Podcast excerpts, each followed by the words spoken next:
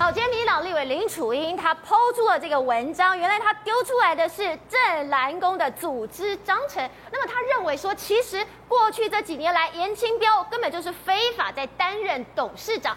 谁应该处理这件事情呢？没想到我们的内政部跳出来了，说这一件事情应该是由台中市府来处理。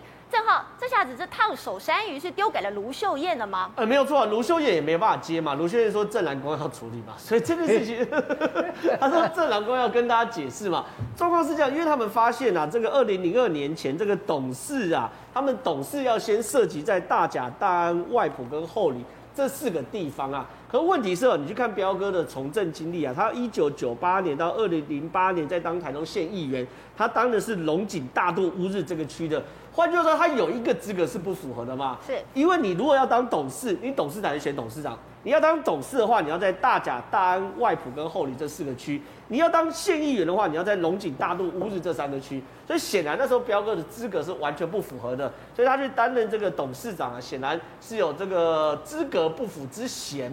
那所以呢，现在的内政部就要求台中市政府要处理啊，那台中市政府就叫郑兰宫去解释啊，那这件事就你推我，我推你嘛。可是关键是什么东西呢？都要把卢秀燕哎塑造成很会护航严家的形象嘛，就卢秘书这个形象，他们就是要把贴在这个卢秀燕的身上。可是呢，卢秀燕当然知道说这件事情状况不太对，因为呢，现在如果卢秀燕民调跟着掉的话，对于民进党来说叫什么买小送大。买中二选区的选举送台中市市长的选举嘛，所以卢秀燕呢，现在真的确实是硬起啊。你看到卢秀燕做很多动作，反应是非常非常快。第一个八一七的招待所很奇怪，选前说不拆就不拆，结果呢，上礼拜五卢秀燕就把它拆掉。选举完了，他反而动作更快。对，很快。你要么就选前你要拆嘛，你选前拆才能止血，就选前不拆，选后上周我完全拆光光。然后呢？之前的李顺良去上这个郑弘仪的节目，李顺良又胡说八道嘛，说什么卢秀燕的那那那个捷运站啊，B 几捷运站的那块地，哦，卢秀燕的夫家，她就就她老公那边的家人有人参与这块地的投资，哦，卢秀燕也直接去告李顺良了。就是换句话说，卢秀燕确实哦是有硬起来的感觉。她其实这个硬起来，她并不是要打赢民进党啊，因为她在干嘛呢？抢当卢主。哦，卢秀燕，然后那个宜兰的林之妙，还有云林的张立善嘛，这三咖要当炉主。卢秀燕只要赢过两咖，他就没事了。为什么会没事？原因很简单，节目时间有限。哦，你像一般节目两个小时，两个小时，你没办法谈两谈三个人。一般我们看到谈两个人，所以你看到卢秀燕奋发向上、努力求生的时候，确实我观察这两三天的节目啊。大概都讨论宜兰的林之庙跟云林的张立善比较多嘛，对不对？因为卢秀燕战战略也也也很明确嘛，就是说我不要被抓交替就好，反正有两个人当民进党的交替，这就 OK。可是呢，国民党在面临到这个时候，有遇到一个非常大的问题，就是说你看到民进党在处理这个议题的时候。非常的绵密，什么很很什什么叫很绵密呢？很简单，你看哦，现在他们民进党是一个县市首长对一个县市首长，比如林佳龙就出来定卢定卢秀燕，然后之前的台中市市长一个打一个就对了。对，比如陈金德之前宜兰的代理县长，他就去抓林之妙，然后呢苏治芬哦就去定这个所谓所谓张丽善，一个定一个，然后呢他有大大的县长去定县市首长，对不对？然后呢，如果我今天讨论宜兰的话题的话，一定有民进党的宜兰县议员出来上节目。哦，讨论云林的话题，一定有云南云林的民那个民进党县议员来上节目。可是有趣的事情是，我们不管讨论台中，还是讨论宜兰，还是讨论云林，一律都是叶元之来上节目，都新北市议员叶元之负责解释所有地方哦，或是台北市议员徐巧芯负责解释所有地方。可是问题是这样子状况效果会好吗？不太可能嘛，因为跟你讲，你一定是地方的议员才能讲出地方的美感，只有地方的议员才能爆地方的量。可是问题是，国民党现在在这一块显然是完全是趋近于零嘛，所以你看到整个选战节奏，我觉得很清楚。二零一四年的时候，我民进党节奏很清楚，在台北市通过柯文哲跟连胜文的选举，把这个选举过过程中把连胜文打到稀巴烂，然后这个胜利哦，把它扩张到全台湾，所以二零一四年很多民进党县市首长莫名其妙就赢了，什么桃园的郑文灿啊，基隆的林右昌等等的。二零一八年反过来，哎，在高雄哦。这个所谓的韩国瑜打得很好，那很多国民党的县市首长也莫名其妙在二零一八年就赢了，他们都是单一县市的外扩效应影响整个台湾的选举。可是民进党这次反过来哦，他是乡村包围都市的战略，他是做所谓的各个席位，宜兰啊、云林啊、台中，他塑造国民党的县市首长是很很爱这个跟土地有有关联的。他会包围到谁？包围到蒋万安，就变成说蒋万安他是个无聊的候选人，他大概也不会贪污，他大概也不会说错话，民进党要攻击他也不容易。可是如果把整个国民党整体的政党形象打烂，那蒋万安的状况也会跟着差。再加上什么东西？他们最近干嘛？在拿金国牌嘛。所以七海园区蔡英文去这边接呃接接牌，啊去接牌的时候说，我认同蒋经国的抗共反共保台的理念。那对于国民党来说就很伤喽。这个东西蔡英文是一刀一刀切嘛。我先切什么东西？我先切维持现状。以前维持现状是国民党的牌哦，九二共识维持现状哦。可是现在维持现状变呃抗中保台维持现状。因为中国要改变台湾的现状嘛，是你国民党不站出来去抗中的话，你要怎么维持现状？所以维持现状被蔡英文吃掉。第二个吃什么？吃中华民国。好，中华民国以前是台湾的这个呃国民党的象征嘛。现在哎国庆的时候，蔡英文也挥中华民国国旗啊，也说我们叫中华民国台湾嘛。第三招吃蒋经国，蒋经国再一刀杀下去，杀不是国民党，杀全台湾唯一一个姓蒋还在从政的人，那叫蒋万安。所以这刀杀下去的时候，蒋万你就必须要。面对一个事实，一一国两制，你蒋万接不接受？九二共识，你蒋万安接不接受？你如果都不接受，那你凭什么说你是蒋经国的后代？蒋经国是反共护台的先驱，所以这个逻辑是很绵密的嘛。所以对于民进党来说，这些战争都已经开始，可是国民党还在睡觉，因为他们有个朱立伦当他们领导，而朱立伦，我跟董事长我们分析过，这这二十年来两拖民调最低的一个是二十点零，是在二零一六年三月。那时候国民党民调那么低，原因是什么呢？是因为朱立伦总统大败。然后第二低的是二十点七，二二十二点七啊，二十二点七。为什么那么低呢？原因很简单，因为朱立伦在当党主席，就是前几天做出来的民调，所以这两趴都跟朱立伦有关系，而国民党还在睡觉。好，所以吴董，现在民进党这个很绵密的手法，感觉是借刀杀人，感觉他是要这个杀这个颜清标，但事实上这一刀是挥向了卢秀燕。所以你怎么看这个所谓城市这个乡村包围城市这样的一个手法呢？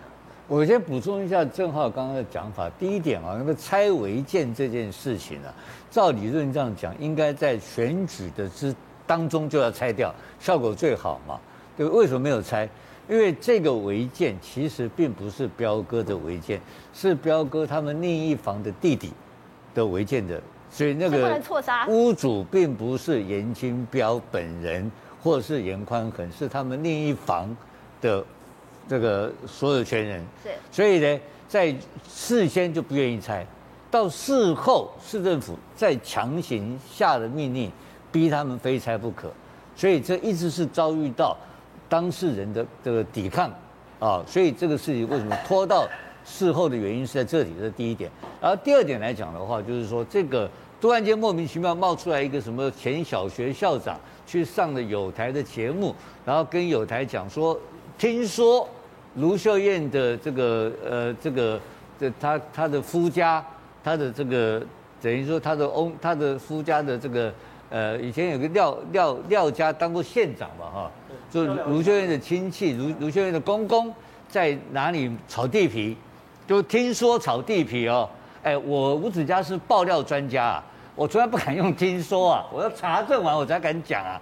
那讲完一定被告嘛。好了，果然没错，第二天就被告了。那这一次被告这个事情呢，为什么被告？因为当天晚上又传出来有两三台联盟的绿台要准备要跟进，要去大做卢秀燕在炒炒地皮。一堆人跟进的话，一堆人跟进了，因为这个抹黑团队，你第一个人先开枪，后面就开机关枪就来了嘛，嗯、对不对？所以那这个事情呢，卢秀燕是他从政以来哈第一次告人家，他从来没有告过人家妨碍名誉，是第一次啊。结果这个孬种当天晚上就道歉，我说这种货色要敢抹黑，你就跟他干到底。像我从来不道歉的，对不对？你告跟我干到底，我每一次每一次都给他干到三审二审定谳再讲，对不对？输就输，赔钱就赔钱嘛。所以这种抹黑技术很烂。然后勇气不足，这种货色也敢跑来抹黑六都的首长，这是我看到的这种烂货。然后第三个呢，就是这个颜清标这个事情啊，这今天看到是很大的转折，因为内政部讲说这个事情是由台中市政府做最后处理。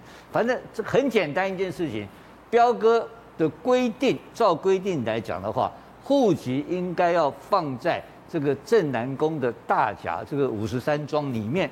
规定是这样子的，但这个规定到底是属于必要条件还是充分条件，他解释不清楚，所以这个法令的解释，这个是属于社团法人自治条例，他你要自己去处理好的，所以台中市政府就不愿意处理这个事情。可是当你内部有纠纷的时候，怎么处理？所以台中市呃内政部要求台中市政府做后续处理，台中市政府要求谁处理？要求你妙方自己处理。那妙方怎么处理？我告诉你，很简单，打法院去打官司。所以彪哥根本不甩你，打官司会打多久？很久啊，十年。搞了半天，其实根本没有人处理嘛。所以今天真的是法院的问题吗？来瑞德，其实我们讲到说，哎，你好像以为这个是一个地方选举而已哦，但是事实上这一场地方选举已经延烧到变成是六都市长选举的一场选战了呀，瑞德。你不要忘记一件事情啊，严宽恒在这次选战里面呢，严家出动了有史以来台湾最绵密的陆战，还是输了。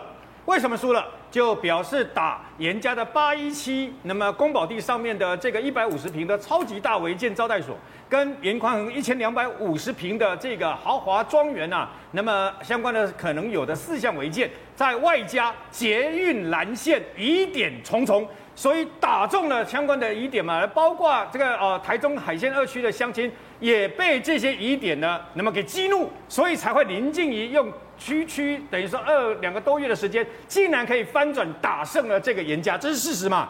严宽恒那么创下了台湾有史以来在同一届的立法委员里面连败两次。可问题是，真正大输的人，真正危险的不是他啊，是卢秀燕哦。为什么呢？因为呢，吴董的这个美丽岛电子报已经做出卢秀燕少了十几趴的这个支持率嘛哦。我告诉你，继续下去，你看着好了。大甲镇南宫这个事情没有处理好，卢秀燕的民调还会再崩盘。那现在中央很聪明，中央一通电话，请民政司、中央内政部民政司打电话给你台中市政府，拒绝，你拒绝提供，你说要正式公文来，我就正式公文来啊。我来了以后要你历届的这个大甲镇南宫的历届的组织章程嘛。那现在呢，其实中央今天已经内政部已经把历届的中那个相关的组织章程修改个几次修改，里面的要件都已经讲得很明了嘛。我丢给你主办单，丢给你这个等于说啊，主办单位，你主办单位谁呀？就是台中市政府，看你台中市政府怎么样嘛。虽然台湾没有宗教法，所以呢，台湾的一万多间的相关的公庙呢，是由自己的组织章程去弄的。可你不要忘记，大甲镇南宫里面它的董事的构有成要件就是细也整阿桃都必须符合这个要件，要不然我问你一件事，要不然为什么严清标要把户口迁到大甲去嘛？他就不需要迁户口了嘛，多此一举了嘛。所以事实上这件事情伤到的不是严清标，伤到的是台中市政府跟台中市长卢秀燕。尤其那一条弯弯曲曲改来改去，但现在台中市政府也没办法解释为什么 V1 战是转个弯不进三井 Outlet，那当然会大伤你卢秀燕的选情。